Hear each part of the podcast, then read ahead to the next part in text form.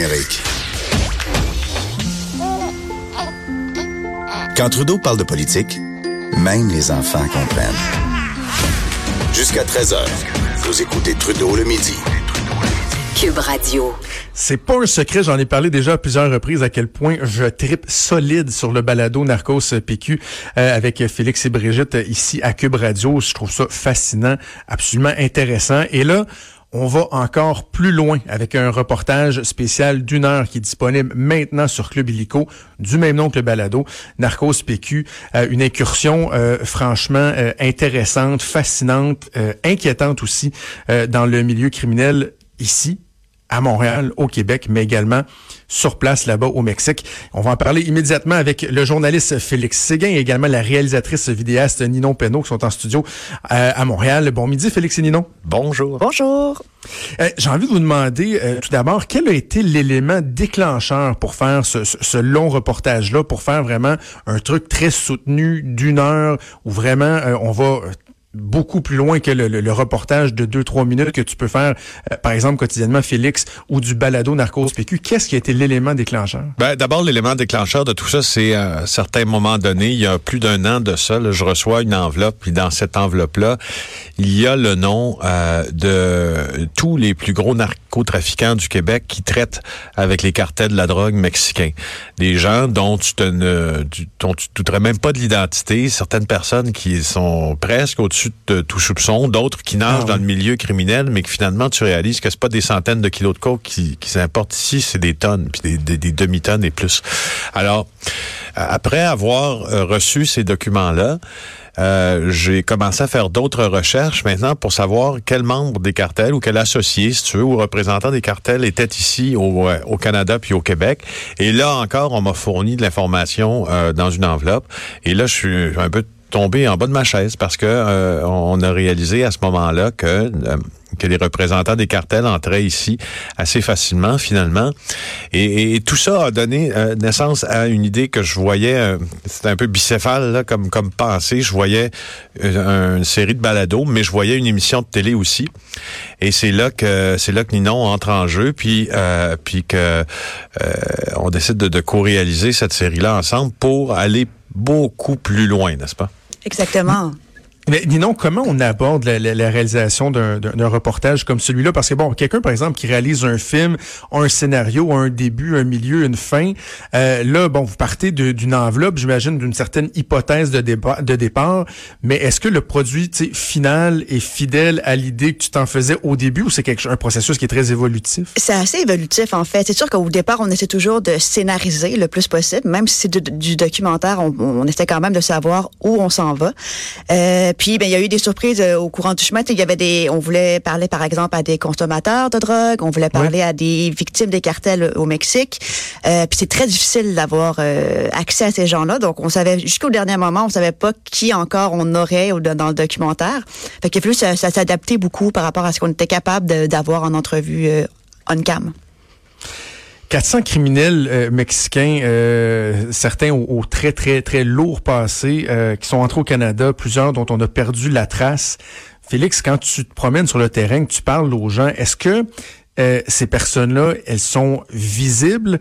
Est-ce que leur, leur, présence se fait sentir? Ou même dans les milieux criminels, ils sont très discrets ou... Ben oui, parce que sont très discrets. Vous allez le voir dans, dans ce grand reportage-là qu'on fait aussi, on trace le chemin de la drogue. Puis, faut bien comprendre que la drogue est toujours produite comme elle l'est depuis euh, plus d'une quarantaine d'années, entre autres au Pérou, en Colombie, en Équateur, et puis elle va transiger après ça, transiter plutôt vers le Mexique, qui qui, euh, lui, va inonder les États-Unis puis le Canada de cette drogue-là. Donc, pour que le Canada y ait accès, ça prend des émissaires, n'est-ce pas? Et ces gens-là sont ici et sont très, très, très discrets. Et, et euh, ça a été un peu... Moi, je pense, en tout cas, la, surprise que moi j'ai eue là-dedans, c'est de me rendre compte à quel point il y avait des gens... Euh, exemple, l'émissaire du cartel de Sinaloa à Montréal, il n'y a rien qui nous indique que cette jeune femme-là, avec un corps sculptural, euh, pourrait, pourrait être la personne qu'elle est. tu sais. C'est- parce qu'elle frappe l'imaginaire, cette femme-là, là, dans le reportage. Bon, on voit les, les, les images, euh, on, on peut pas voir son, son visage parce qu'on on, on ne veut pas l'identifier, euh, mais de voir que c'est une fille de chez nous, qu'elle a fréquenté Jean Pascal, mais que c'était, euh, elle a également été la, la- la conjointe d'Alex Cifuentes, euh, ça frappe absolument l'imaginaire. Oui, tout à fait. Puis on se rend compte que finalement, euh, c'est un réseau qui est déjà très bien établi. Puis c'est à Montréal, sur la rive sud, sur la rive nord. Donc c'est déjà quelque chose qui existe depuis un certain temps. Puis on commence seulement maintenant à réaliser l'ampleur que ça a. Il y a aussi le fait, Jonathan, que il semble qu'il y, y a des choses que l'on ne préfère pas voir aussi. Puis si si ce, ce grand reportage-là fait œuvre utile, c'est peut-être qu'on s'ouvre les yeux aussi sur euh, sur la situation qui qui prévaut près de nous, Euh, parce que en fait la fin de ce documentaire-là, pas la, je vous dirais pas la fin, mais en tout cas le constat principal qui s'en dégage, c'est que c'est- un problème qui semble insoluble. Tu sais, Euh, on a ces on a ces cartels-là qui inondent le marché québécois. On a des complices québécois qui demandent toujours plus de coke. On a les Québécois qui sont parmi les plus grands consommateurs de coke au monde. On a des règles euh, qui ont été mises en vigueur depuis 2016 à la frontière qui, qui, qui aident, faut bien le dire, ces, ces, ces cartels-là à, à s'implanter ici, qui aident encore plus plein de gens qui fuient une situation extrêmement euh, difficile au Mexique, ça aussi, il faut le dire. Sais, il y a des gens qui fuient les violences là-bas aussi, là. Donc Mais, ça euh, être des criminels. Mais tu sais, l'œuvre utile de ce grand reportage-là, c'est de montrer tout le chemin de cette drogue, toutes Mm. ses conséquences également. Puis, euh, je sais pas si tu as pu le visionner au complet, Oui, oui, mais je on fait vu, oui. vraiment le tour de la question là dans tout ça. Non, non, et, et- et d'ailleurs, vous vous rendez sur place au Mexique, à Acapulco. À quel moment euh, la décision euh, s'est prise de se rendre là-bas puis d'aller prendre le pouls directement dans les rues là-bas? Ben, en fait, c'est, quand, je- quand moi je suis embarquée dans le projet, il était déjà question d'y aller. Ben, Ok. c'est sûr que tu sais, quand on veut parler d'un, sujet en particulier, aller à la source, c'est toujours payant. Puis bon, euh, Acapulco, c'est une la troisième ville la plus violente au monde. Euh, Il y a des guerres, des cartels euh, constamment. Il y a des meurtres à tous les jours. On a suivi euh, un, un photographe qui lui s'occupe de documenter la guerre des cartels. Donc principalement, ce qu'il fait, c'est qu'il va sur des scènes de crime prend des photos, souvent très belles d'ailleurs, euh, compte compte tenu du sujet. Puis euh, il fait ça presque à tous les jours, en fait, parce qu'il y a des meurtres presque à tous les jours à Acapulco. Il y en a eu huit pendant les deux jours et demi qu'on était là. là. Et il le fait au péril de sa propre vie, lui, là. Ben, bien sûr, Ah il a oui. déjà été menacé, il a déjà Ouais. dû s'exiler. Euh, il a été menacé aussi par les autorités policières parce que ce que ce qu'on comprend aussi à travers les rencontres que l'on fait à Acapulco, on rencontre les employés de la morgue, le commandant de la police, euh, Bernardino lui-même, des victimes des cartels, et etc. Et euh, on, est en train de mettre des images, puis Ninon a, mis des images sur cette description que l'on fait du Mexique présentement, que les anglophones appellent narco-state, donc un, un narco-État, euh, chez qui la corruption a gagné les plus hautes sphères du pouvoir? Moi, je pense qu'on parlait de 80 de la police qui est corrompue. Euh, Qui est corrompue. Tu sais, la police d'Acapulco, quand on, quand on est arrivé Ouais. deux mois plus tôt, elle avait été, pas deux mois plus tôt, un peu plus, elle avait été complètement désarmée Ben parce oui. que les- l'armée, l'armée était entrée hein, et, et toute la force de police a été désarmée pour cause de corruption. C'est pas rien, là. Il y a, euh, il y a un moment que moi j'appellerais le moment off-beat, si on veut, du, du reportage. Et euh, je veux que vous me parliez de, de ce que vous avez vu, mais également du, du, du procédé derrière ça, là, au niveau euh, artistique, disons. C'est le moment où vous rencontrez des Québécois, qui vivent à, à quelques jets de pierre à peu près de là. Et tu sais, dans le reportage, on sent une, une lourdeur qui vient avec le, le stress, la violence, la drogue et tout. Mais là, parallèlement, pendant quelques minutes, on voit ces gens-là qui jouent à pétanque, qui ont du plaisir, qui vivent leur vie comme si de rien n'était, alors qu'à deux pieds de chez eux, il y a des gens qui se font tuer au quotidien. C'est particulier, là. Oui, quand même, mais tu sais, ces- gens-là sont très fiers d'Acapulco. Euh, Ils, adorent cet endroit-là, ils y tiennent. Et puis la plupart euh, vivent pas en autarcie tant que ça non plus. Là, ils se promènent, ils vont faire leurs courses, ils ont des contacts avec- beaucoup, beaucoup avec les Mexicains. Faut, faut comprendre aussi que quand tu es touriste à, à Acapulco, les chances qu'il t'arrive quelque chose sont assez faibles. Euh, la plupart du temps, c'est Ouais. des règlements de compte entre narcos.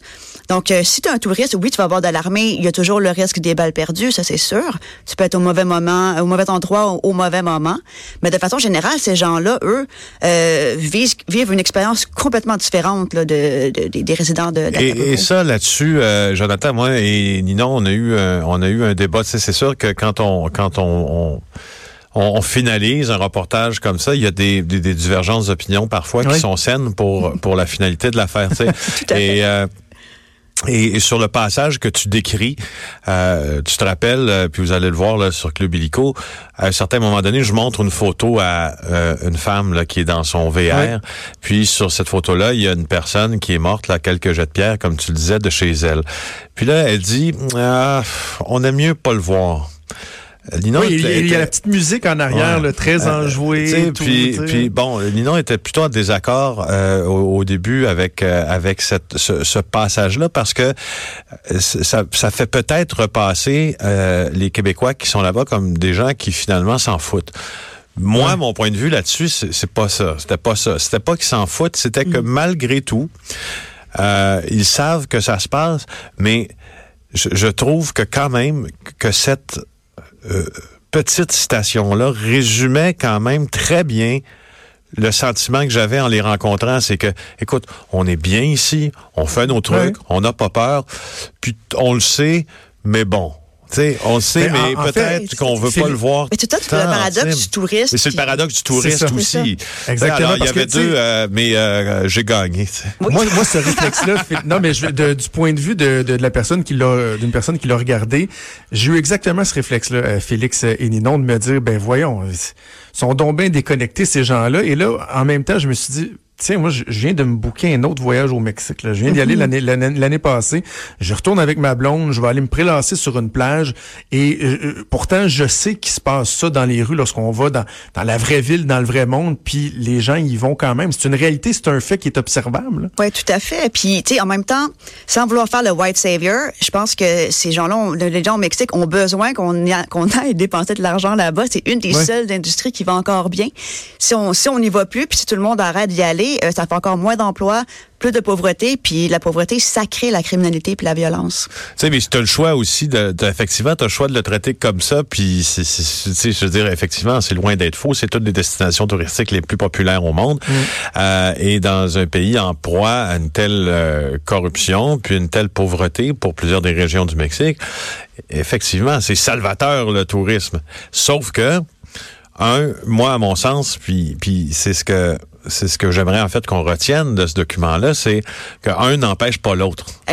Que, que le fait d'aller que le, fait d'aller se prélasser sur une plage au Mexique n'empêche pas la pleine conscience que tu dois avoir de l'endroit où tu es. Mm-hmm. Et, euh, et, euh, et finalement, des dommages incroyables qui sont faits par la désorganisation de cet État-là, mm-hmm. laissé aux mains des narcotrafiquants sur toute la planète parce que les cartels mexicains sont les plus forts du monde. Donc, c'est un peu ça qui est sous-jacent, euh, en tout cas dans mon cas.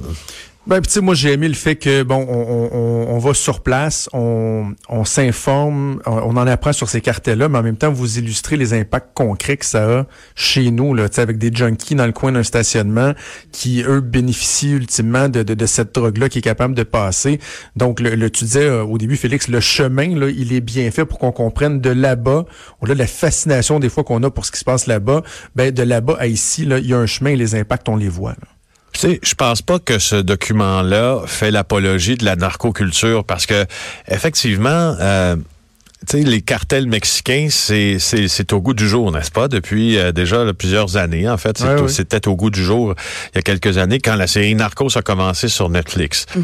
Euh, et, euh, et c'est vrai qu'il y a une forme de fascination du public pour ce genre d'histoire-là, mais mais je pense que c'était aller, aller voir ça avec des yeux de journaliste, pas mm. ébahi parce que ce qu'il voit là-bas, mais mais plutôt conscient de ce qui se passe là-bas, puis de ramener quelque chose qui est euh, ramener quelque chose qui ne fait pas leur euh, leur apologie, mais qui est juste un vrai un vrai instantané là. Un portrait de la situation. Là. Ouais. En terminant, Ninon, euh, un mot sur, euh, j'appelle ça l'enrobage, là, mais parce que bon, il y a, le propos qui est tellement pertinent, mais j'ai adoré, moi, les dessins, les espèces de caricatures ah qui sont faites tout au long pour euh, illustrer le propos. C'est vraiment génial. Oh, tout à fait, ça, c'est Philippe Bello qui, qui a réalisé tout ça. Il est incroyable. Ça vient, ça vient rajouter tellement là, la trame narrative.